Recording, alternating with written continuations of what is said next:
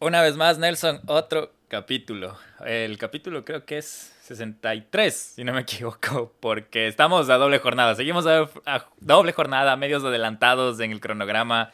Eh, pero sí, sí, ya otro capítulo. Y ya para que medio medio se den cuenta, cuando no hay intro del clásico música bailable es que es diferente. Otro capítulo de Countdown, otro capítulo de Tops, algo que a muchos les encantó, que nos mandaron sus felicitaciones sus recomendaciones también, que algunas de estas las vamos a indicar el día de hoy. qué bueno, qué bueno que les haya gustado este segmento, esta, esta nueva incorporación a nuestras filas de donde vive el miedo. Algo que también les hemos estado preparando desde hace tiempo, ¿no? Pero no se daba la oportunidad, ahora ya tenemos la chance de hacerlo con mucha más información gracias a ustedes también. Y, y bienvenidos acá al countdown de donde vive el miedo. Y esta vez, Guillermo, ¿qué tenemos para, para este countdown de esta semana. Eh, antes de empezar, ¿qué dices si primero le mandamos la intro y de ahí ya vamos hablando del tema? De una.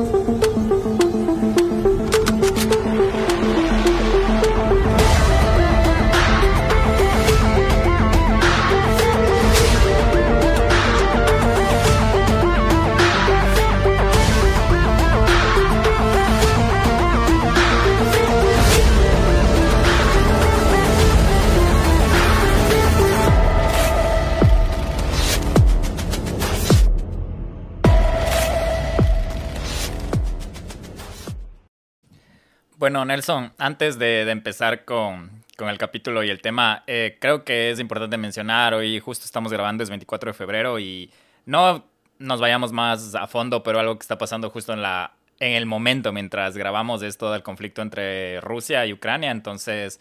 Eh, mi única sugerencia es manténganse informados. Hay un montón de lados de esta, de esta situación. Es una situación lamentablemente lamentable, valga la repetición y, la, y el énfasis en eso, pero eh, infórmense bien, hay un montón. Ahora hasta la guerra es media por redes sociales, entonces solo.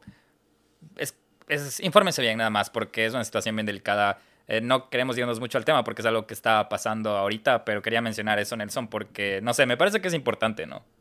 Eh, qué pena, qué tristeza lo que pasa también en la, en la humanidad. esperamos a la fecha que salga esto ya no haya más víctimas y que quizás no afecte tanto a la economía de los países de acá, de la región de, América, ¿no? De América del Norte, del Centro y del Sur, que es lo que nos, más nos importa y, em, y pues bueno, eh, ojalá haya paz también en, en todos los países del mundo, no solo en estas áreas, en estas regiones, sino también la gente se deje de tanto, tanto tanto egoísmo eh, por parte de, pensar en solo sus, beneficios y también se piensa en la vida de los demás. Y pues bueno, eso no. Y como dices, ojalá no, no pase nada más allá, pero... Pero bueno, también eh, muchas gracias por escucharnos. Eh, quisiera saber a ustedes, a mí el capítulo anterior acerca de el miedo al cambio me encantó, fue muy fructífero, fue muy constructivo para nosotros como personas, también para muchas de las personas que nos escucharon y nos mandaron bastantes saludos y sus buenas energías como siempre. Y quisiera saber también la gente que todavía no se ha pronunciado acerca de ese capítulo, qué les pareció, si es que no lo han escuchado aún, es uno de los que más les recomiendo de nuestro podcast, porque la verdad fue muy, muy, muy bueno, ¿no? Muy constructivo, Guillo, ¿tú qué, qué opinas? Sí, y más que todo para este punto ya se deben haber dado, con, perdón, eh, es más, decía que a este punto ya se deben haber dado cuenta de cómo está más, como decíamos, más versátil donde vive el miedo ahora. Empezamos con un countdown, fuimos después con un clásico que hablamos de las historias de Reddit, del anterior hablamos de Miedo al Cambio, que fue nuestro primer, entre comillas, chatter, que es prácticamente un capítulo sin guion, sin guion nada escrito, hablar con personas que sepan de algún tema para aprender, tanto nosotros, Nelson y yo creo que aprendimos un montón de cosas. Eh, y también esperamos que sí hayan aprendido em, acerca de. Entonces, como estamos grabando medio entre días seguidos, no sabemos todavía sus opiniones, así que por eso el Nelson les hace el llamado a que nos, nos den su feedback acerca de... Eh, pero sí, eh, dicho eso, justo Nelson te estaba viendo mm, tomando una cerveza y antes de empezar me voy a abrir una yo también porque las malas influencias. Entonces, eh, eso. Ah, por cierto, este capítulo va a salir el 6 de marzo y posiblemente, bueno, no, de verdad, ese día vamos a estar juntos, Nelson. O sea, es 6 de marzo y podré estar en la tierrita ese rato, entonces, eh, no sé, solo quería mencionar eso y ojalá me aceptes una cerveza ese día, Nelson. Hola. Bueno, si es que ese día lo están escuchando, feliz cumpleaños Guillo para ese día, así que... Entonces ya me tienes que invitar la cerveza, ya te comprometí. Tienes que, tienes que evidenciar al Miedo Gang que me invitaste una cerveza y no te me escapaste ese domingo 6 de marzo. Ojalá. Sí, excelente, complementando las malas influencias, pero bueno. aparte de eso, igual invitarles a todos que si quieren participar en donde vive el miedo, si ustedes tienen alguna experiencia. Yo pensé que iba a ser una, fiesta sorpresa. Yo iba a les voy a invitar a todos a la fiesta sorpresa. Sí, si fuera sorpresa no te la dijera, pues obviamente.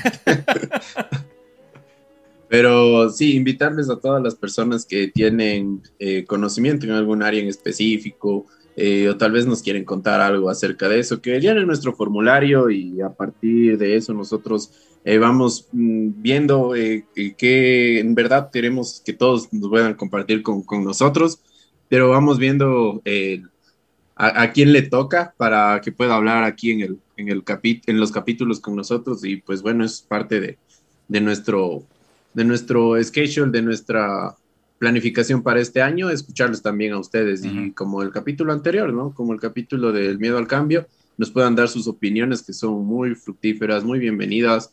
Es también algo fresco escucharles y uno aprende un montón, entonces eso también. Sí, el, formulario está en nuestro link de la bio de Instagram, en arroba donde vive el miedo. Y sí, tal cual lo que dijo el Nelson. Queremos que ustedes sean parte de. De hecho, aprovecho para saludarle otra vez a la Sofi eh, sigo pensando en todo lo que nos dijiste. Eh, vayan a chequear su contenido también en arroba trenzando la mente. Y eso, eso creo que ya por ahora para, para empezar, ¿no, Nelson? Porque hoy tenemos Countdown y que empieza el Nelson. Y vamos a hablar acerca de crímenes sin resolver de los años 70, o sea, de los 1970. Y sin más que más preámbulo, más palabrería, que empiece Nelson. Sin más preámbulo, comencemos. 10. La muerte de Janet de Palma. En la tarde del 7 de agosto del 72, Janet de Palma, de 16 años, salió de su casa en Clearview Road, Nueva Jersey, y le dijo a su madre que iba a tomar un tren a casa de una amiga. Más tarde, sus padres se preocuparon por ella, pero se enteraron que no llegó a la casa de su amiga ni tampoco regresó a casa. Decidieron presentar cargos acudiendo a la policía al siguiente día. Seis semanas después, el 19 de septiembre, los restos de De Palma fueron encontrados en el alto de un acantilado dentro de la cantera Houtley de Springfield, después de que un perro del vecindario andaba jugando con un antebrazo en descomposición, tal como lo describió su dueño al ser interrogado. Según varios testigos de la escena, los restos óseos de De Palma estaban rodeados por una serie de objetos extraños. Las descripciones varían, pero el relato más común acordado establece que los restos se encontraron dentro de un perímetro en forma de ataúd de ramas y troncos caídos. Dentro de este perímetro había varias cruces de madera improvisadas y algunos residentes de Springfield afirmaron más tarde que habían encontrado un pentagrama en el lugar donde estaban los restos de De Palma. También habían restos de animales mutilados, lo cual las autoridades después negaron que fue cierto. Se generó más controversia cuando se descubrió que el cuerpo había sido encontrado en un acantilado conocido por los lugareños durante varias décadas como los dientes del diablo, nombre que tomó en un principio debido a la forma de sus rocas afiladas, pero poco después se popularizó entre los jóvenes del sector, ya que decían que se le daba el nombre de los dientes del diablo a las celebraciones de misas negras, reuniones de cultos y también que era un lugar muy concurrido por brujas. Guillo, este es un caso eh, muy conocido en esta área de Springfield, debido a que en verdad se la encontró como prácticamente un ritual, no sé si satánico, de brujería o de algún culto, pero si tú puedes ver en la imagen y puedes describir un poco cómo se encontró el cuerpo ahí con las cruces y con los cuerpos. ¿Qué opinas acerca de eso? Sí, justo estaba viendo y, y sigo, no sé, yo más bien me quedo con la duda, digo, a ver, qué interesantes que eran los años 70 porque, no sé, yo no sé ahorita en este año si existe todavía, o si el satanismo o este tema de rituales demoníacos todavía tienen como no vigencia, sino el peso que tenían en los años 70. Pero ahorita viendo eso, o sea, ¿cómo no, cómo no decir que sí existía, ¿no? Ese como, como creencia en el lado oscuro de, del mal, no sé cómo ni siquiera cómo decirlo, porque... Em, no sé, me, me, me quedo como que confundido. Los años 70 con la actualidad ahora, creo que no escucharíamos un crimen relacionado con, con, rituales o con tema de brujas y esas cosas. Pero como muestras las imágenes que has puesto aquí, que de ley también vamos a poner en el, en el Instagram. Eh, ¿Por qué? ¿Por qué tantas cruces? ¿Por qué, ¿Por qué en esa posición? No sé. Es.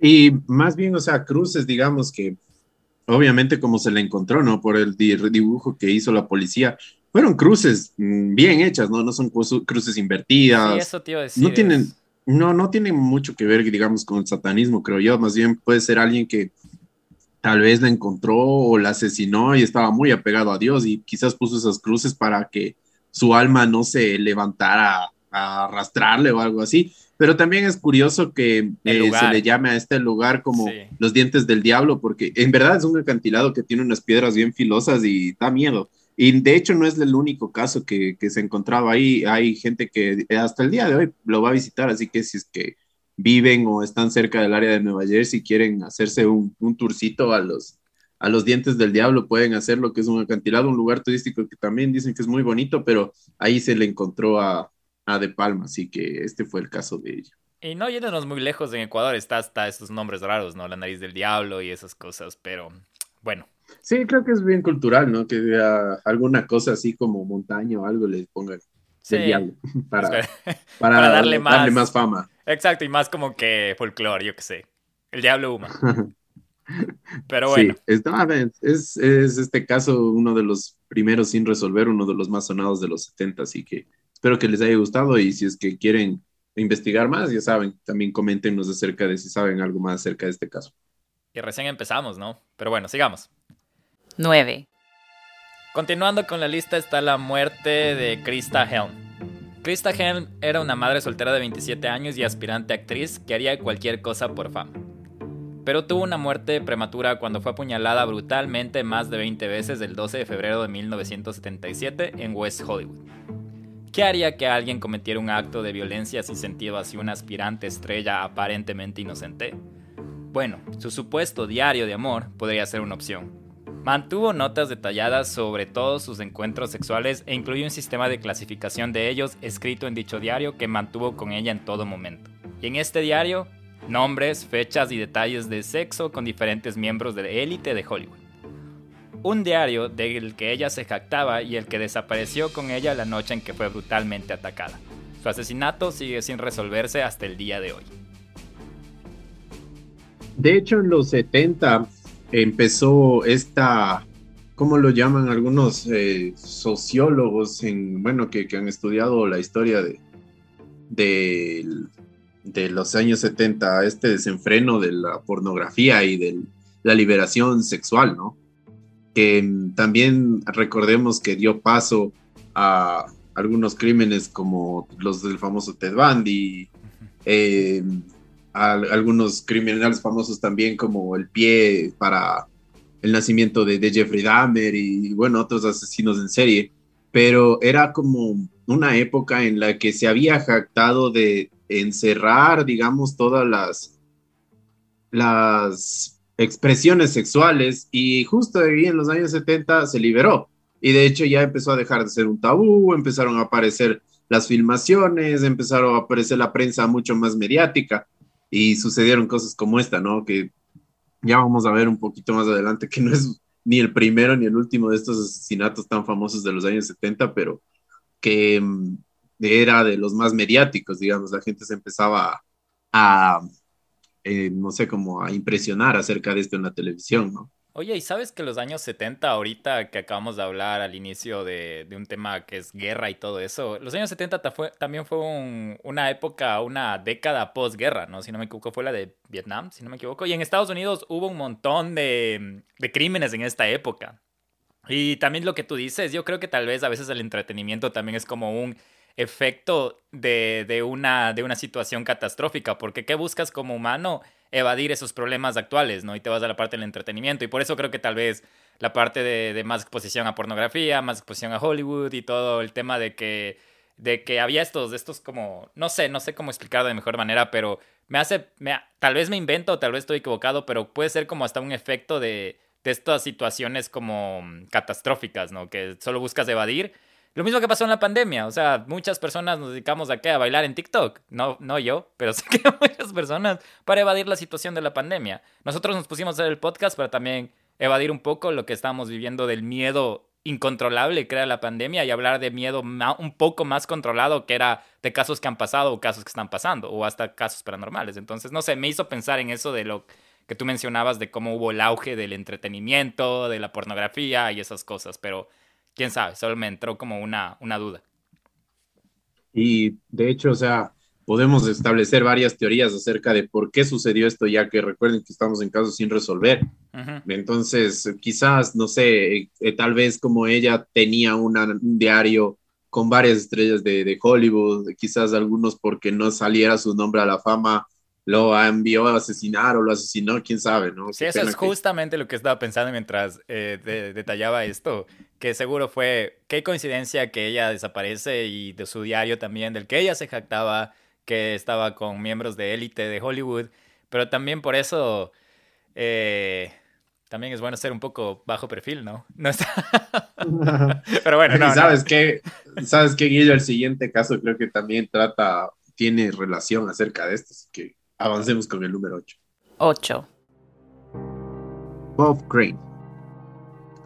Robert Edward Kane fue un actor, baterista, locutor de radio y DJ estadounidense conocido por protagonizar la comedia de CBS Hogan's Heroes y por ser un ícono de la cultura popular en los años 60 y 70.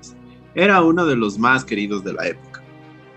Esta vida de medios le dio a Crane la oportunidad de conocer a John Carpenter, un gerente de ventas regional de Sony que a menudo ayudaba a clientes famosos con sus equipos de audio y video.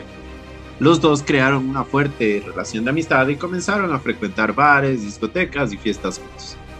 Crane atrajo a muchas mujeres debido a su estatus de celebridad y también porque presentaba a Carpenter como un importante gerente. Esto Guillo me hace pensar, ¿dónde viste esa historia antes, no? De mira, soy famoso y él es gerente de tal eh, ¿quieres salir con nosotros? no sé. Ustedes, no sé si, tal vez lo han visto en alguna fiesta. es típico, ¿no? La misma historia. Pero bueno, este par de amigos lograron filmar muchos videos sexuales y fiestas durante algún tiempo. Más tarde, Carpenter se convirtió en gerente nacional de ventas de Sony y organizó sus viajes de negocios para que coincidieran con las giras del programa de Crane y así los dos pudieran continuar grabando sus momentos felices. En el 78, Crane vivía en un conjunto de departamentos en Scottsdale mientras grababa uno de sus shows. En la tarde del 29 de junio, su coprotagonista, Victoria Ann entró en su apartamento después de que él no se presentara a un almuerzo con el equipo de grabación y descubrió su cuerpo. Crane fue golpeado con un arma no identificada, aunque los investigadores creían que era un trípode de cámara o algún aparato de filmación. También encontraron en su cuello un cable, el cual había sido atado y fue la razón de la muerte de Crane por asfixia y por estrangulamiento. Su imagen pública se desmoronó y sufrió una caída debido a la naturaleza sospechosa de su muerte y las revelaciones póstumas sobre su vida personal. El hijo de Crane, Robert, fue muy importante para las investigaciones, ya que tenía edad suficiente para estar al tanto de lo que su padre hacía e incluso sabía sobre los encuentros que tenía con Carpenter y las chicas. Él indicó que Crane quería separarse de Carpenter, ya que era muy insistente en organizar estos encuentros, casi al borde de una obsesión, que había discutido con él en varias ocasiones. También insistió más tarde que todas las mujeres estaban al tanto de las grabaciones de los videos y dieron su consentimiento para ser filmadas, pero algunas no tenían idea de lo que había sucedido. Habían sido grabadas y se enteraron porque la policía de Scottsdale les informó después del asesinato de Crane que tenían mucho material pornográfico de Crane, Carpenter y de más de 25 mujeres. Tras la presión mediática, Carpenter fue arrestado años después por ser el principal sospechoso de la muerte de Crane, ya que se había juntado horas antes de que el artista muriera con él. Pero sus abogados lograron conseguir su libertad al demostrar pruebas en las que los dos tenían una relación de amistad muy buena y sin problemas, además de que los rastros forenses no coincidían con el ADN de Carpenter. El otro hijo de Crane, el menor, hizo una pequeña fortuna en los 80s y los 90s al vender material pornográfico de su padre, así como fotografías y relatos de lo que este par de amigos hicieron años atrás. Para esta, este caso, que fue uno de los más famosos de los años 70, Guillo, incluso hay una película que es interpretada eh, Carpenter eh, por William Defoe, y les invito a ver que se llama Autofocus, y ahí está toda la historia acerca de, de estos, de este par de amigos que con sus locuras eh, escandalizaron, digamos, en los años 70. Y una de las frases que más repetía Carpenter era A day without sex is a day waste. Entonces, ese fue el caso de, de Crane. No sé qué te parece a ti, Guillo. A mí me parece bien, no sé, tiene de todo este caso, incluso hasta una parte súper triste, ¿no? Eh, a diferencia de lo que te decía en el primer, en el primero, en el número 10, que no sabíamos si es que seguían pasando los temas de satanismo, los temas de cultos y toda la cosa, esto sigue pasando. Estas cosas sí siguen pasando y creo que hemos visto en, en diferentes casos. Creo que hace un par de años hubo el caso de, de este, este grupo en España, que se, el grupo de amigos que se denominaba La Manada, que fue el mismo tema de, de, de que agredían a mujeres tal vez, que en ese tiempo, no sé, en este tiempo de los 70 tal vez no se veía como agresión eh, grabar a una persona sin su consentimiento, pero obviamente es una agresión y, mm, y, es exactamente lo que pasó, pero en los 70 y ahora hace poquito, en, estas, en los últimos cinco años creo que fue esto.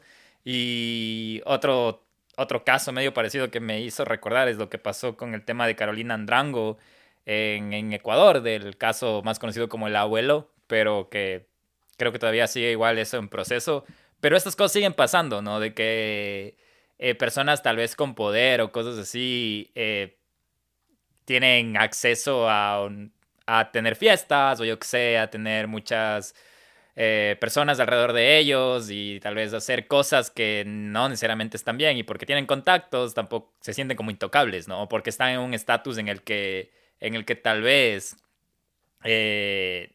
tienen poder de alguna manera, sienten que no van a tener consecuencias sus acciones. Y sin irme más adentro, el hecho de ser hombre implícitamente ya nos hace pensar que tenemos un montón de derechos. Entonces a veces nosotros pendejamente como hombres también decimos, ah, ni siquiera lo pensamos, pero pensamos que algunas cosas que están mal están bien y ya es como que innato y es un poco vergonzoso y pero creo que muchos de nosotros como hombres hacemos cosas malas sin saber que están mal. Entonces, no sé, me hace pensar en más bien que esto pasó en los 70 y qué lástima que siga pasando hasta ahora.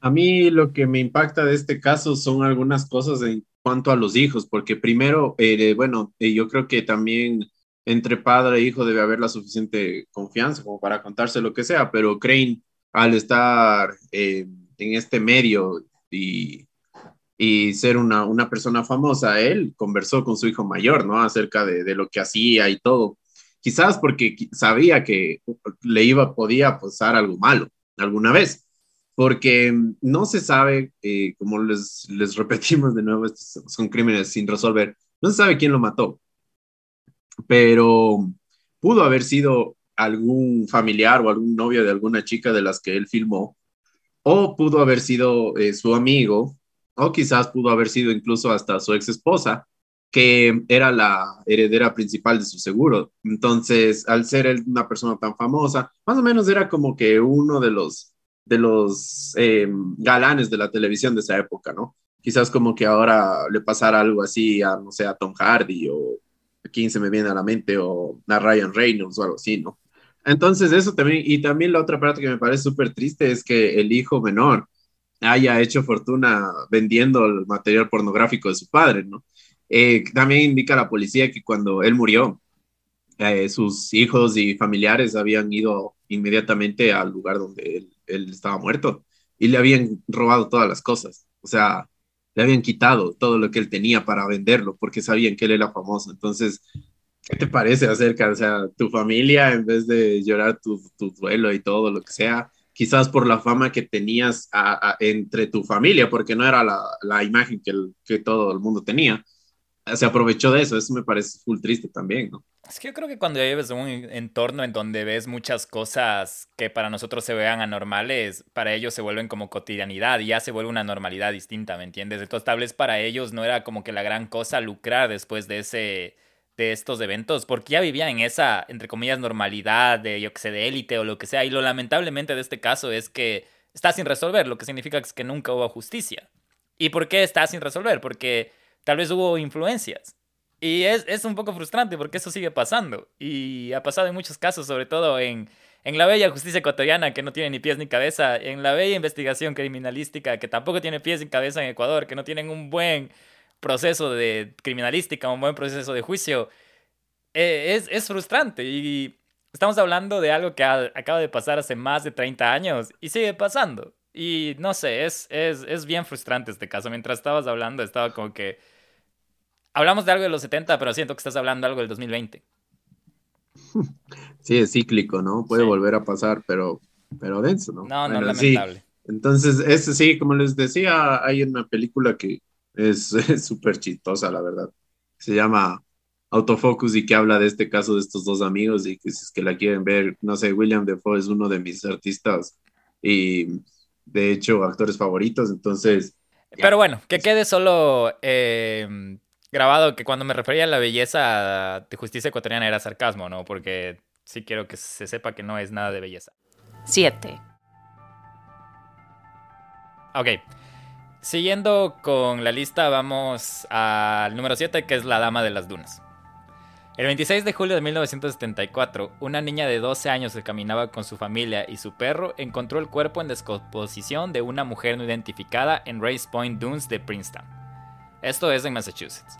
El perro se alejó ladrando y la niña de 12 años lo siguió, y vio lo que pensó que era un ciervo muerto, pero pronto se dio cuenta que era un cuerpo humano.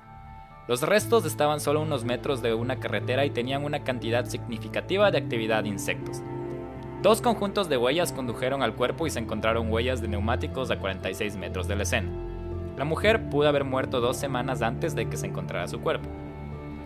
La víctima fue acostada boca abajo sobre la mitad de una manta de playa, no había señales de lucha. La policía teorizó que conocía a su asesino o que estaba dormida cuando murió. Un pañuelo azul y un par de jeans Wrangler estaban debajo de su cabeza. Tenía el cabello largo, castaño rojizo o rojo, recogido en una cola de caballo con una banda elástica. Sus uñas de los pies estaban pintadas de rosa. La policía determinó que la mujer medía aproximadamente 1,68 m de altura y pesaba 145 libras y tenía una complexión atlética. También se hizo trabajos dentales, incluidas coronas por un valor de 5 mil a 10 mil dólares, lo que los dentistas llamaban el estilo de Nueva York. Le habían extraído varios dientes, le faltaban ambas manos y un antebrazo. La mayoría de las fuentes dicen que tenía entre 25 y 40 años. La mujer casi fue decapitada, posiblemente por estrangulamiento. Un lado de su cabeza había sido aplastado con una posiblemente arma de tipo militar. Esta herida en la cabeza fue lo que la mató. También hubo signos de agresión sexual, probablemente post-mortem. Algunos investigadores creen que los dientes, las manos y el antebrazo que faltaban indican que el asesino quería ocultar la identidad de la víctima o la suya. La mujer fue enterrada en octubre de 1974 después de que el caso no se resolviera.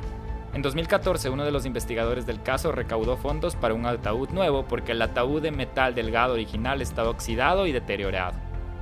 Su cuerpo fue exhumado en 1980, 2000 y 2013 en un esfuerzo por identificar a ella y a su asesino. Hasta la fecha, estos esfuerzos no han tenido éxito.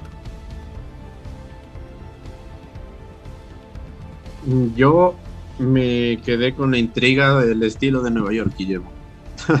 Eh, es, es También de lo que faltaba manos y un antebrazo, o sea, ¿qué tipo de estilo es ese? No, no, sé, como que el crimen en los 70. No, el estilo de Nueva York se refería a que el trabajo dental era muy costoso. Era como que un trabajo dental que solo se hacía gente con dinero en Nueva York. A eso se referían de encontraron los dientes. Pero de ahí los otros temas no fue al estilo de Nueva York, el corte estilo New York Strip. Ah, es que sí, yo más bien como que lo relacioné con la. ¿Te acuerdas también? Bueno, no. El, esto es un poco más antiguo acerca de las mafias de Nueva York de los años 50, ¿no? Ajá. Pero quizás quedaron rezagos de esa mafia porque nosotros ahora vemos como que dicen, ah, no, pues Estados Unidos nunca hubiera pasado, pero en esa época Estados Unidos también era un, un mini Sinaloa, ¿no? Que mataban un montón de gente por la mafia. Entonces, de hecho, incluso en los 70 también hubieron crímenes horrorosos. De hecho, yo creo que los de los crímenes más brutales que ha habido eh, son en Estados Unidos, pero también me, me, dejó como que intrigado estos crímenes sin resolver, si fue falta de la pericia policial, si en verdad no tenían la, la tecnología y las herramientas necesarias para encontrar un asesino, que obviamente ahora es mucho más fácil con los avances tecnológicos, pero eh, digo, por más que investigaba, y me imaginaba haber sido un investigador de los años 70 y con, con mi gabardina y, y mi sombrero y mi lupa, tratando de encontrarlo lo, al puro estilo de Inspector Gadget, ¿no? al puro estilo de Mindhunter, creo que vos estabas imaginando esta, este con, con, mi libreta, anotando todo, así hasta el más mínimo detalle, pero qué, qué mal que no hayan podido encontrar al, al asesino. 6.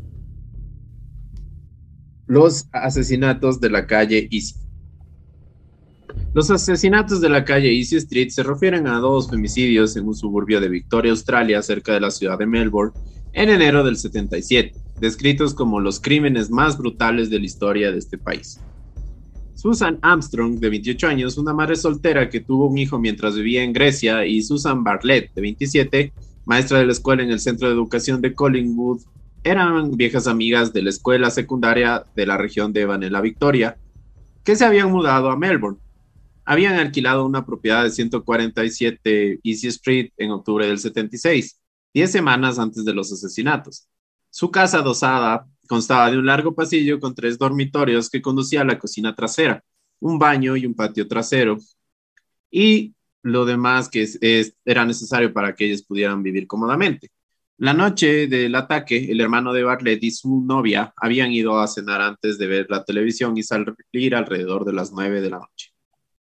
Los vecinos primero notaron un problema cuando recogieron un cachorro pastor alemán que pertenecía a los invitados de las chicas. También escucharon que el hijo de Armstrong, Gregory, de 16 meses, lloraba sin parar en los días posteriores.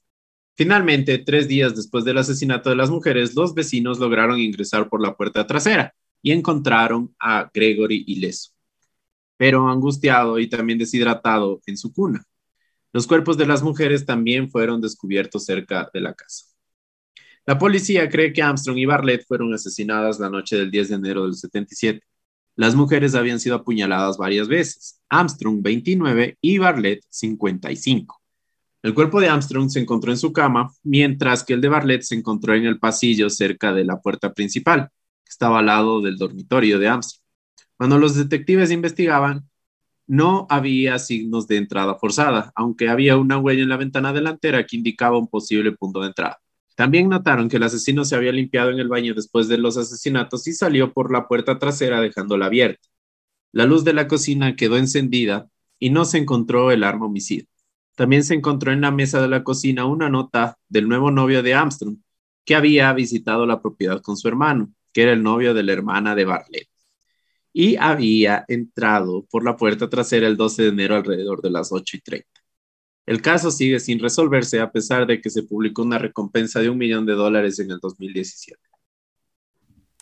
Este caso es uno de los que más eh, ha escandalizado a Australia debido a que el niño tenía 16 semanas, pero él vio todo él vio todo porque era un bebé y bueno, no sé, quizás a la hora del asesinato si estaba eh, dormido o, qué pasó, pero fue el único sobreviviente de eso.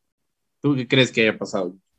No sé, un montón de, inconsistencias aquí. Es como que hasta si querías como culpar a alguien, es como que cada vez salía otra cosa que podía apuntar a otra persona. Entonces, un poco, un poco como, o sea, sin sonar macabro ni nada, pero me sonaba como un juego de, de, de quién encuentra a quién, como vos dices, como el detective, de cómo pasaron las cosas. Y sí, lamentable que el, que el niño que estaba ahí, tal vez sin la conciencia suficiente, pero presenció todo lo que pasó. Y lo que me llama la atención es cómo acaba que la puerta de atrás era, la que estaba abierta, ¿no?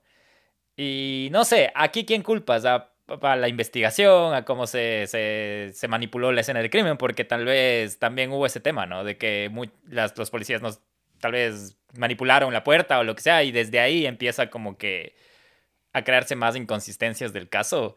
Y me hizo pensar también un poco en, justo te comentaba antes de, de grabar, que el Misterio de la Carta hizo un capítulo de Meredith me olvidé el apellido, pero es acerca del caso de Amanda Knox y tiene algo así de inconsistencias de que el asesino de la, mm, de la víctima también había dejado como algunas pistas y a la final se sabía quién era el asesino, había un montón de evidencia, pero el manejo de la policía italiana en este caso fue la que hizo que este caso se convierta en más mediático y más... O sea, es como que un caso con un montón, con, con muchas evidencias de resolverse se volvió mediático con tal de crear más humo, por decirlo, ¿no?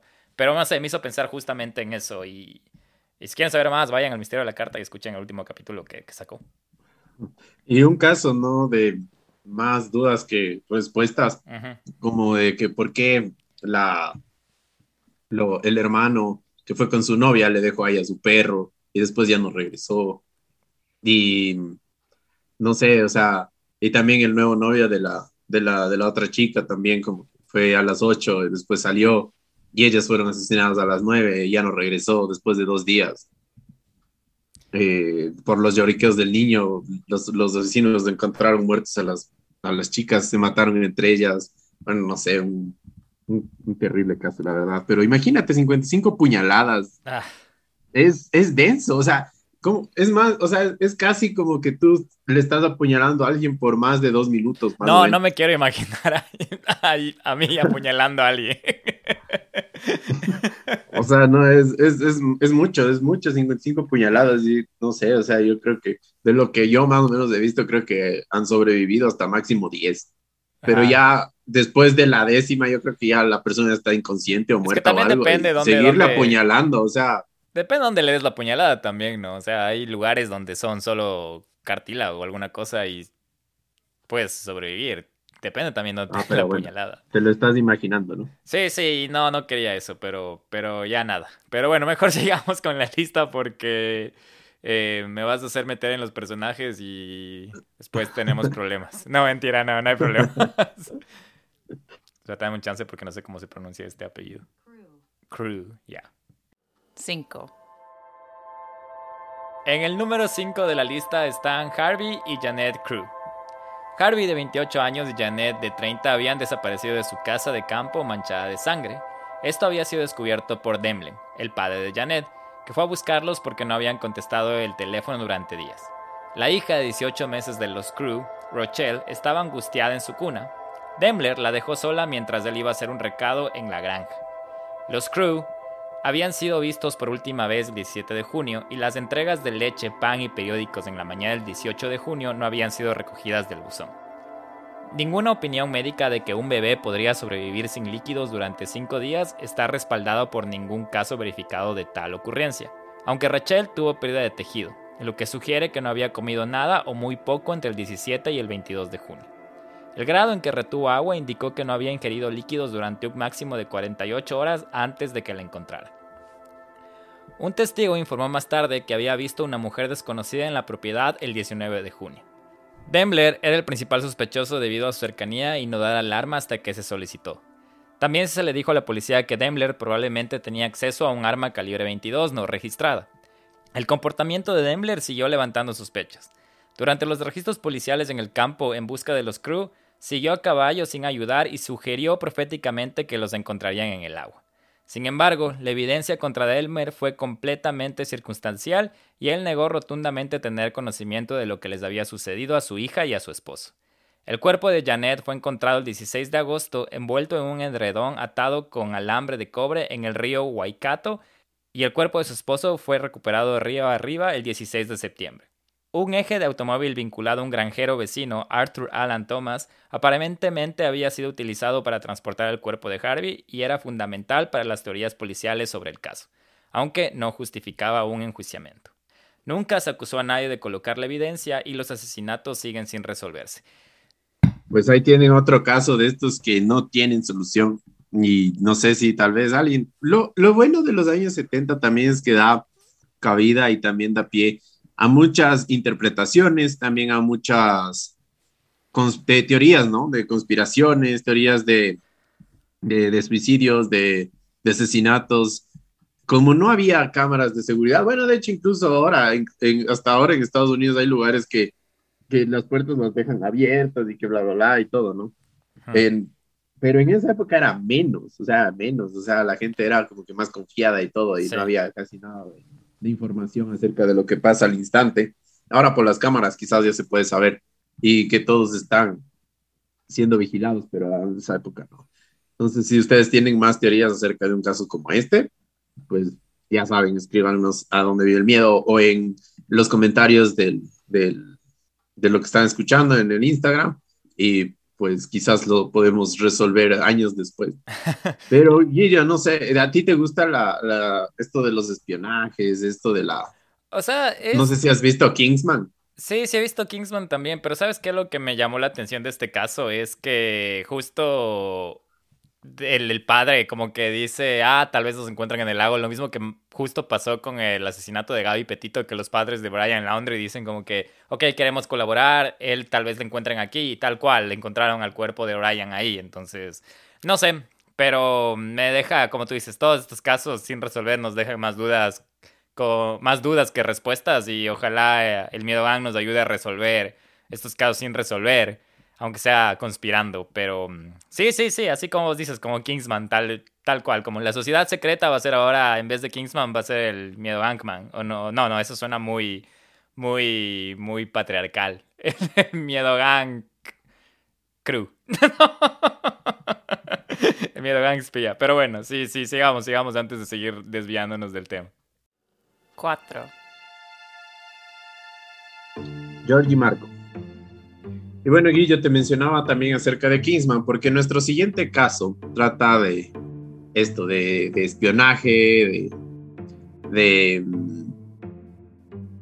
de, espías de los años 70, de la Guerra Fría también un poco. Así que si es que les gustan estos temas, este caso les va a encantar y si es que algunos lo conocen, quizás nos pudieran corroborar con la información, pero este caso es súper, súper interesante, así que Guillo, Espero también te guste. Georgi Markov fue un escritor disidente búlgaro que estaba en contra de la filosofía política de su país. Originalmente trabajó como novelista, guionista y dramaturgo en su país natal, la República de Bulgaria, hasta su deserción en el 78. Después de mudarse a Londres, trabajó como locutor y periodista para la BBC Markov usó sus foros para llevar a cabo una campaña de críticas sarcásticas contra el régimen búlgaro en funciones que según su esposa al momento de su muerte eventualmente fue crucial para su muerte. Markov fue disparado en el puente de Waterloo en Londres, pero esto no acabó con su vida inmediatamente. Acudió al hospital poco tiempo después de lo que sucedió al no saber qué le pasaba a su cuerpo, ya que tenía fiebre y otros síntomas que no podía describir. Al pasar cuatro días en el hospital, Markov insistía en la historia en que una persona le disparó con un paraguas. Los médicos no le creían y pensaban que la historia era resultado de las alucinaciones de la fiebre. Al realizar su autopsia descubrieron que tenía un proyectil en forma de bola muy pequeña, con dos orificios y un potente veneno que se había esparcido en su cuerpo. Informes de periódicos contemporáneos afirmaron que le habían disparado en la pierna con un perdigón desde un paraguas que empuñaba a alguien asociado al servicio secreto búlgaro. Anabel Markov, su esposa, recordó lo que le contó y tampoco le creyó en ese entonces, ya que no tenía nada aparentemente en su muslo. Se ha especulado que el servicio secreto búlgaro pidió ayuda a la KGB de Rusia para probar esta arma espía conocida como el paraguas búlgaro. Justo hablando de, la Unión Soviética, de, lo que está pasando justo en estas épocas de la KGB y toda la cosa, y siempre, no sé, tal cual mencionabas los, los temas de espionaje, ¿no? Imagínate en los 70 la tecnología para desarrollar un paraguas slash eh, pistola o, o que sé cómo le llamen, pero de, de, de, perdigones con, con químico para, para, asesinarte. Y lo loco es que no fue inmediato, ¿no? Sino que fue poco a poco como que dice, pareció hasta una enfermedad natural y él nunca supo hasta que se hizo la autopsia, ah, hasta que se hizo la autopsia y encontraron el químico que le asesinó, ¿no? Y sí, o sea, la efectividad también como de este perdigón que haya entrado en, en, su pierna y digamos no le causó ninguna herida, no sé, eso es lo que a mí más me sorprende. Y cuando él llegó, cuando él llegó, de lo que recuerdo de este caso también porque sí había escuchado, es que cuando él llegó por, al, al estudio, como decir, porque trabajaba en un medio de comunicación, él decía como que algo me picó, como la típica de que me picó un mosquito, me picó una abeja o alguna cosa así, un bicho me picó. Y porque sí tenía una, una herida, pero era como un, tal cual, como un picado de un, insecto, de un insecto. Y ahí está. El, la chikungunya. Sí, como decíamos de Kingsman, ¿no? El, el paraguas también puede convertirse en un arma y también por lo que está pasando ahora que, qué loco. Así que sí existió todo eso de los espías, no solo estuvo en películas. Tres. Y bueno, sigamos con el top 3. Ya llegamos al top 3 ya de este countdown de crímenes sin resolver de 1970. El asesinato de San Valentín. Una pareja joven con un futuro prometedor fue secuestrada, torturada y asesinada alrededor del día de San Valentín en 1971. Jesse McBain, de 19 años, era un estudiante de la Universidad Estatal de Carolina del Norte, popular, atlético e inteligente. Su prometida y novia de la escuela secundaria, Patricia Mann, de 20 años, era estudiante de enfermería. Las autoridades dijeron que McBain acompañó a Mann al baile del día de San Valentín en el Hospital Watts en Durham el 12 de febrero de 1971. Desde allí, la policía dijo que se dirigieron a lo que entonces era un área apartada en Wayside Place para tener tiempo privado. El automóvil de McBain fue encontrado allí por un amigo al día siguiente. Según informes periodísticos, el automóvil estaba cerrado con llave y le habían limpiado las huellas dactilares. Sus cuerpos fueron descubiertos dos semanas después a varios kilómetros de distancia en un terreno de propiedad privada, mientras un topógrafo hacía un reconocimiento en esa área y se encontró con los cuerpos que estaban parcialmente cubiertos por hojas y algunos otros escombros. Parecía que los estrangularon y luego los bajaron hasta el punto de que sus zapatos todavía tenían barro. Las autoridades dijeron que la pareja también fue apuñalada varias veces. Las fotos de la escena del crimen eran espantosas. Varias agencias de aplicación de la ley trabajaron en el caso a lo largo de los años, pero nunca se realizó ningún arresto. Qué pena cómo pueden morir en pareja, ¿no? Y no sé, quizás un asesinato terrible por las fotos que mencionas. Sí. Lamentablemente no podemos, no podemos compartir esas fotos en Instagram, pero mm, creo que si van a Google pueden encontrar acerca del asesinato de, Jesse McBain y Patricia Mann. Pero sí, es un caso triste, como tú dices, de, de, de una pareja que estaba en el momento incorrecto a la hora incorrecta y me hace pensar un poco en el caso del asesino del zodiaco, porque así más o menos hubo un caso de que una pareja estaba también buscando un momento solo en su auto y apareció este psicópata que era el asesino del zodiaco y ni siquiera acabó de asesinarlos bien, dejó a uno vivo para que cuente lo que había pasado.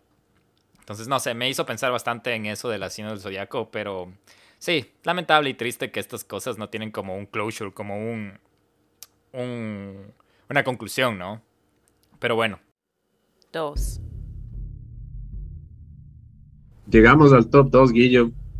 Estamos ya pasando los tres más más sonados y más, como poder decirlo, misteriosos. Y aquí en el top 2 hay uno que en verdad a mí me dejó con mucha incertidumbre, así que este es los asesinatos de Burger Chef. En algún momento entre las 11 de la noche y la medianoche del 17 de noviembre del 78, cuatro empleados del restaurante Burger Chef en Indiana desaparecieron. El asistente del gerente Jane Fried de 20, Daniel Davis de 16, Marcon Flemon de 16 y Ruth Ellen Shelton de 18. Un compañero de trabajo que pasó a la medianoche para visitar a los cuatro notó que el restaurante estaba vacío. La caja fuerte del dinero estaba abierta y la puerta trasera entreabierta. Inicialmente la policía no consideró que el caso fuera grave, dado que la gerencia informó la pérdida de aproximadamente 518 dólares, lo que ahora más o menos sería unos 2 mil dólares de la caja fuerte, y no hubo signos de lucha. Se pensó que se trataba de un caso de hurto menor, con la suposición de que el efectivo sustraído había sido utilizado por los mismos jóvenes del restaurante para ir de fiesta una noche. Aunque las carteras y las chaquetas de las mujeres desaparecidas se habían dejado en la tienda, la teoría del robo menor inicialmente parecía más probable, y los empleados limpiaron la escena el sábado por la mañana temprano. Betty Elwer, eh, un oficial de policía que finalmente fue asignado al caso, admitió que lo arruinamos todo desde el principio. No solo se limpió el restaurante y se permitió que se reabriera, sino que no se tomaron fotografías de antemano, eliminando efectivamente toda evidencia potencial de la escena del crimen. Cuando los cuatro se presentaron el sábado por la mañana y el auto de Fried fue encontrado cerca de la ciudad, las preocupaciones crecieron. Se hizo evidente que habían sido secuestrados mientras cerraban el restaurante por la noche y el ataque posiblemente comenzó cuando sacaron las bolsas de basura por la puerta de atrás. El domingo por la tarde, excursionistas encontraron los cuerpos de los cuatro a más de 32 kilómetros de distancia. Tanto Davis como Shelton habían recibido disparos de estilo ejecuciones numerosas con un arma de fuego calibre 38. Fred habría sido apuñalado dos veces en el pecho, el mango del cuchillo no se había roto y le faltaba la hoja, ya que no se recuperó en la autopsia. Más tarde se determinó que Flemons había sido golpeado posiblemente con una cadena y murió asfixiado con su propia sangre. Las cuatro víctimas aún vestían sus uniformes de Burger Chef. Se encontró dinero y relojes de las víctimas muertas, lo que implica que el robo podría no haber sido el único motivo de los asesinatos. La teoría principal ha sido que las cuatro víctimas fueron secuestradas durante un robo fallido, posiblemente después de que una de las víctimas reconociera a uno de los perpetradores. Flemons estaba cubriendo el turno de otro empleado y no estaba programado para trabajar esa noche, lo que llevó a los investigadores a especular que tal vez fue él quien reconoció a los asesinos, ya que no había planeado que él estuviera allí. La noche de los asesinatos, un testigo presencial de 16 años vio a dos hombres sospechosos en un automóvil al frente de Burger Chef justo antes de cerrar.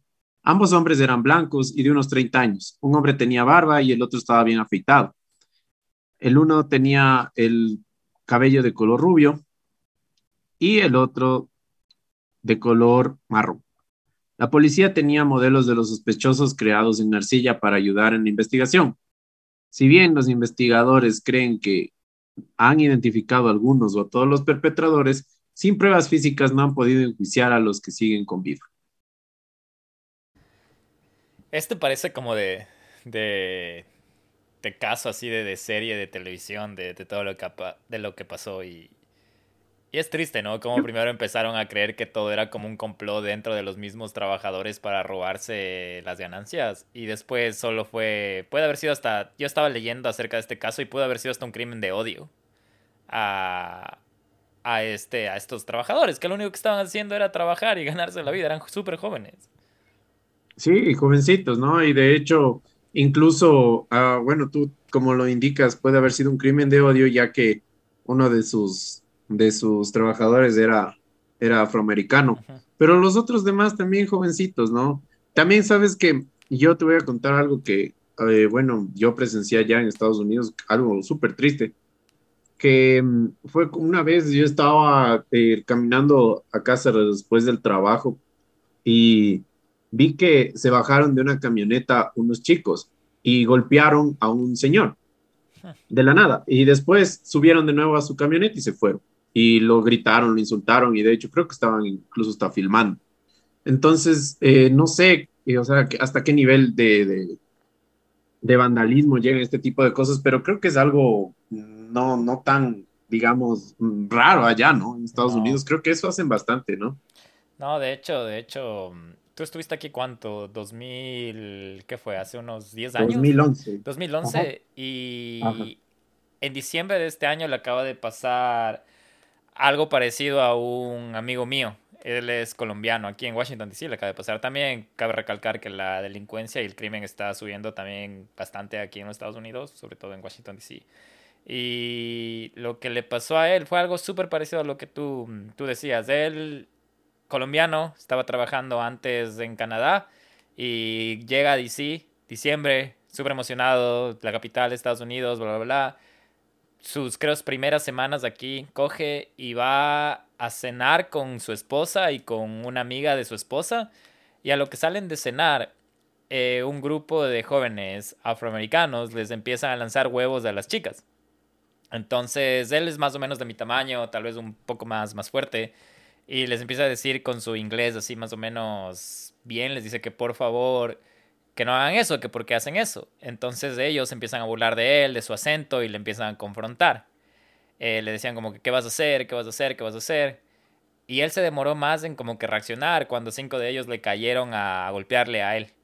Y como estaban en montón, le, le, le, agredieron bastante fuerte. Él usa lentes, hasta le rompieron los lentes y le, le casi estuvo a punto de perder uno de sus ojos por el la, la magnitud de cómo le agredieron estas cinco personas. Eh, él es fotógrafo aparte de, entonces no podía trabajar todo este tiempo porque necesita sus ojos para tomar fotos. Em, él vino por su esposa por un tema diplomático, entonces el caso llegó a ser un poco de tema de investigación diplomática y al cabo de una semana encontraron a uno de los agresores y lo encuentran porque lo reporta el director del colegio porque ven que le están buscando a una de las personas y haz de cuenta que una de estos, estas personas todos eran alrededor de 16 años y del colegio. Cinco tipos del colegio que, que solo estaban ahí a querer amedrentar, amedrentar, amed, amedren, ¿cómo es? Amedrentar. amedrentar. Amedrentar a, a otra persona. Entonces, no sé, súper, súper, me hizo pensar justo exactamente, eso te pasó a ti hace mucho tiempo. 10 años. 10 años y sigue pasando. Y yo creo, como hablamos antes, es también un efecto colateral del encierro de la pandemia, ¿no? O tal vez mismo hecho tema de iniciaciones de pandillas o cosas así. Sí, yo también creo que va por ahí. Y no, no solo el hecho de que digamos ahora es por pandillas, quizás antes, no sé, quizás era algo alguna cosa como un reto o algo así en específico que se les fue de las manos, ¿no? Porque, digamos, o sea, por robar 580 dólares, o sea, la verdad es como que no lo vale eh, sacrificar la vida de tantas personas. No sé, la verdad, o sea, en verdad debe estar muy, muy demente para realizar algo así, pero eh, también, ah, como habíamos comentado en los, en los podcasts anteriores, de que Estados Unidos también tiene sus partes feas, ¿no? Y si es que como todo, también, como todo lado, ¿no? Como todo lado. Como si ustedes también tienen historias acerca de algo que les ha pasado así parecido, que alguna vez han, han visto, han escuchado. Deberíamos, deberíamos también hacer como que, aparte de, de, experiencias paranormales, también nos pueden mandar así historias en las que se han sentido amenazados, sobre todo en sea, sin, sin echarle hate y tierrita a la tierrita o a, Sudamérica, pero la delincuencia ya es más agresiva. O sea, es más de que te encuentran en una esquina y dame el teléfono y dame el, y dame tu dinero. Y, y yo creo que a quién no le ha pasado, no sé ahora a la generación eh, más, generación X, generación Z, pero a un elder millennial o millennial de entre nuestra edad, Nelson, ¿a quién no nos pasó que nos asaltaban así? A la vuelta de la esquina, en el Parque de la Carolina, en, el, en la vuelta de tu casa. ¿Y te asaltaban quién? Una persona mayor que vos, ¿con qué? Con un año. Y no, era, era, no sé, puede ser, buen, buen, punto que tocas ahorita. Pueden compartirnos esas historias porque hasta puede ser un poco terapéutico desestresarse y decir, este hijo de lo que sea me, me asaltó a tal edad y ojalá estés en el infierno. Maldito. Censurado, censurado, censurado. Pero sí, buena idea. Maldito sí, Guillermo. Este fue el caso 2 que tenemos para el número 1.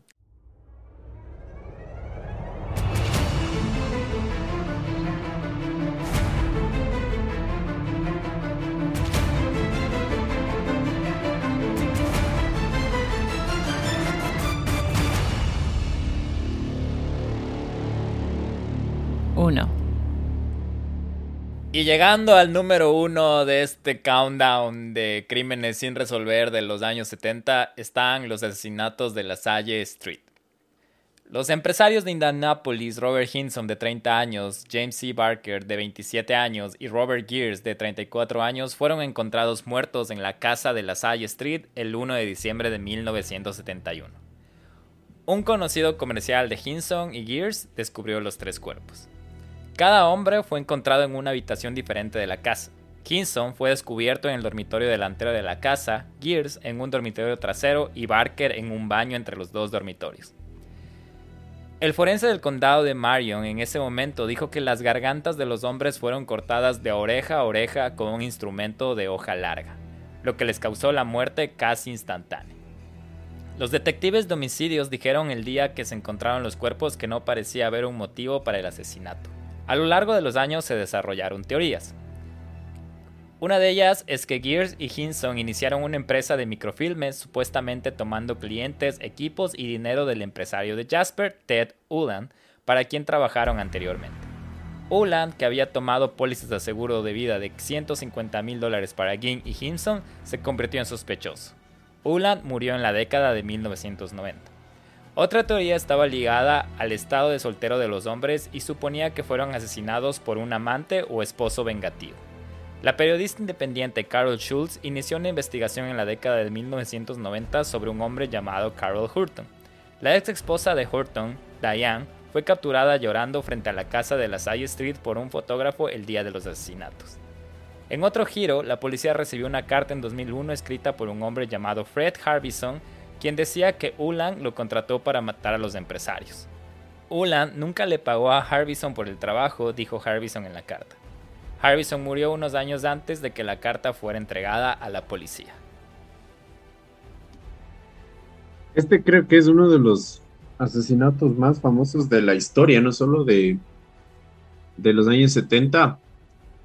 Y de hecho, fue un crimen casi perfecto, ¿no? Porque sí dejaron huellas, pero lamentablemente para la época no había la tecnología para poder sacar esa evidencia, por lo que incluso hasta años después, 50 años después de eso, la verdad, están intentando todavía poder reabrir el caso, pero ya las fotos son muy, muy antiguas, las pruebas eh, son ya casi inexistentes, pero eh, quizás con la tecnología de ahora se hubiera podido determinar quién es, porque encontraron algunas algunos huellas, algunos rastros de, sangre, de cabello, que en esa época no los pudieron, no los pudieron analizar y quizás para ahora ya son obsoletos, pero si es que les interesa esto. Más, bien una lástima que, no podían contar con el inspector Nelsito en esa época, ¿no? El que te estabas imaginando con la gabardina ahí viendo las, las huellas dactilares y Go Go Gadget adivina quién fue el asesino. Entonces yo creo que por ese lado no contaron con esa suerte de tenerte, como yo la tengo en este momento. Mi cumpleaños. no, no, pero tienes razón, es uno de los casos más... Y el, el, hecho de cómo les encontraron a los cuerpos también, o sea, tal cual... No, no fue la Dalia Negra, pero ¿te acuerdas que hablamos de un caso que asimismo... ¿O fue la Dalia Negra que le encontraron a sí mismo con los cortes en la boca? ¿La sonrisa? Sí, fue la Dalia Negra, ¿cierto? Sí, sabes que de hecho ese es uno, uno de los fetiches más sádicos de varios asesinos. No solo en la Dalia Negra se presenció, también se presenció aquí y también se presenció entre. ¿A quién? ¿Allá en Ecuador? No, no. Ah, yo pensaba, aquí en este ah, ah, caso. Perdón, perdón, perdón, me confundí. No, sí, sí, tienes razón. En el caso de, de que acabamos de hablar. Eh, sino también en otros eh, que cuando ya empiezan a, fantasear o digamos o algún ajuste de cuentas de estos tipos bien macabros o empiezan ya a, jugar con el cuerpo se suelen dar, que es hacerle esta sonrisa, ¿no? A, los Joker de, oreja a oreja, cortarles los cachetes, ¿no? Para ver. Pero bueno, no sé, eso también podríamos hablar algún rato que yo la otra vez eh, vi por ahí un texto de los tipos de tortura y hay unas cosas bien asquerosos, pero... y a vos que no te gusta. Pero bueno, eh, estos fueron los otro countdown acerca de, los, de los crímenes sin resolver de los años 70.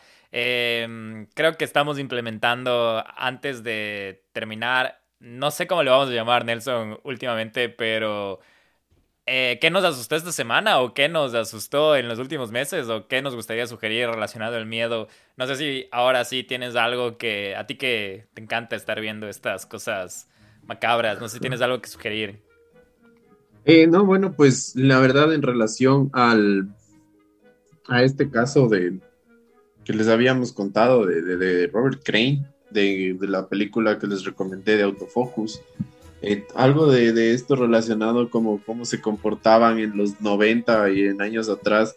Estaba yo viendo esta serie de Pamela Anderson y de Tommy Lee, que creo que está en Star Plus, está súper interesante. Eh, me, da bastante nostalgia de, los años 90, pero también, o sea, de, cómo era en, esa época las filmaciones y todo que les podría recomendar y también para el que pueden opinar. No, no tiene nada que ver de miedo, pero sí, la verdad, bastante, se podría decir, un tema bastante contemporáneo acerca de, de, cómo el machismo influyó en varias decisiones de, incluso de los famosos, ¿no? Y que lo hace hasta ahora.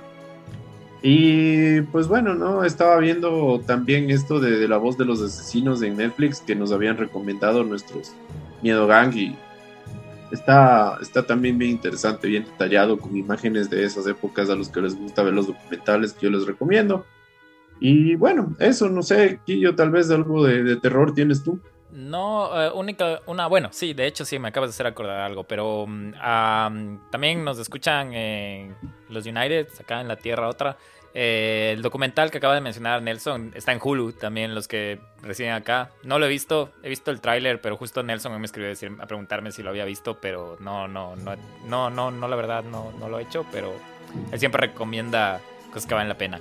Eh, tenemos un chat del Miedo Gang, justo estamos haciendo el Miedo Chat hoy, y ellos nos recomendaron el caso 63 en Spotify. De hecho, lo escuché cuando estábamos en la pausa del, Donde vive el miedo y un, podcast súper bien escrito. Tiene dos temporadas. Me acabé en dos días yo personalmente. No sé si tú, Nelson, ya lo escuchaste. Pero me parece increíble la historia, súper bien hecha. Eh, vayan a echarle un oído, está súper bueno. Es lo único que les recomendaría. Si quieren ser parte del Miedo Chat, vayan igual al link en la descripción de nuestra bio, en arroba donde vive el miedo, y ahí pueden hacer lo que ustedes quieran en el Instagram, escribirnos, sugerirnos temas, eh, comentar, dar like, compartir este episodio. Y en el Miedo Chat, uf, ahí sí ya, ya descontrol. pero sí, no, no tengo nada más que decir que eso. Vayan a a, chequear ahí la página de Instagram y ya saben que la mejor manera de, de, mostrar su, su, cariño o su apreciación al podcast es compartiendo con otras personas para seguir eh, llegando a muchas personas y ya. O sea, no sé qué más decir, pero sí, no tengo, no tengo nada. Así que ya saben, chicos, muchas gracias por por escucharnos siempre. Nosotros también estamos muy felices de poder compartir con ustedes un poquito por ahí cada semana. ¿Y qué se viene el próximo capítulo? Pero, o sea, no quieres darle spoilers, nada, porque el próximo capítulo, yo, yo no quiero poner la vara muy alta, pero creo que yo estoy muy, muy emocionado de este capítulo porque me voy a sentar, me voy a acomodar, voy a abrirme un vaso, otra, otra, otra lata de cerveza y escucharle a nuestro querido Don Crimen. Pero no sé si quieres darles un, adelanto o, no, o nada. No, que solo les voy a decir que la verdad me está costando, eh, no por, por temas, digamos, profesionales del tiempo, ni nada de eso, sino que me está costando porque la verdad me he metido a, hasta los más adentros de, de, ese caso y, y, y, no, la verdad es una mente demasiado trastornada y, y no, no les voy a dar más spoilers, la verdad, si es que les gusta mucho esas cosas de los crímenes, voy a contar uno de los más icónicos, creo que dentro del top 5 de los más famosos de la historia, así que eso, pues si, quieren escucharnos, el, se viene algo fuerte el próximo capítulo. Eso. Sí, no escucharán, no escucharán comiendo. Ya les dio el spoiler que es de crimen, no es nada paranormal, es de crimen y te andaban extrañando desde los últimos, creo cuatro o cinco meses porque yo no soy tan criminal como vos, pero, pero ya, ya pedían, ahora se aguantan. Y, y no sé, o sea, yo feliz, ya en pocos días vamos a grabar porque seguimos, seguimos en la explotación, ¿no? Seguimos a doble jornada. Pero sí, em, si están escuchando esto y el domingo, seguramente el Nelson y yo estamos juntos pegándonos una cerveza. Vamos a estar algunos días en Quito. Eh, eh, no sé qué tan seguro es decir esto, pero asumen. No, mentira, pero eh, tengan un excelente domingo. Eh, yo ya me voy a despedir por ahora, no sé si Nelson les quiere mandar algo más, pero eso de mi parte, les queremos un montón, ya nos vemos en el otro domingo, nos escuchamos el, otro domingo y se vienen cosas chéveres de este año, les, les prometemos. Estamos tratando de, de, de agrandar este espacio, entonces un abrazo, les queremos, bye. Adiós, que les vaya bien, una excelente semana.